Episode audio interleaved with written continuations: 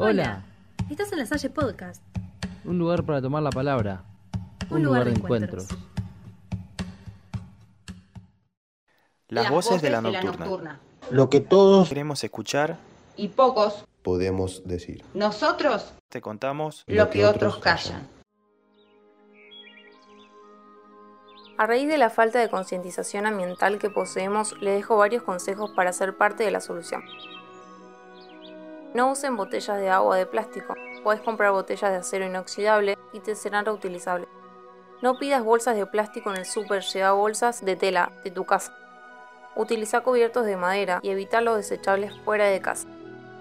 Un pañal de bebé tarda 400 años en descomponerse. Se pueden sustituir por pañales de tela que pueden ser lavados.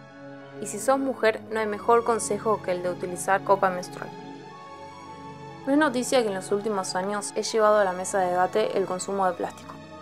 En 2018 la llamada ONU advirtió que cada año se produce más de 400 millones de toneladas de plástico en el mundo y solo un 9% de ella es reciclada.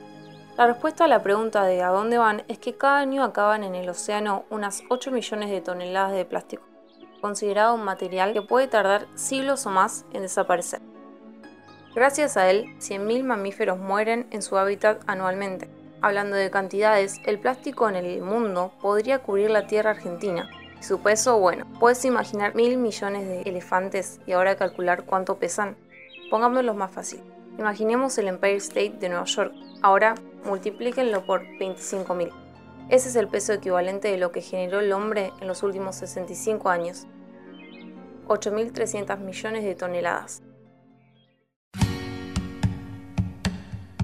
Nosotros te contamos lo que otros callan.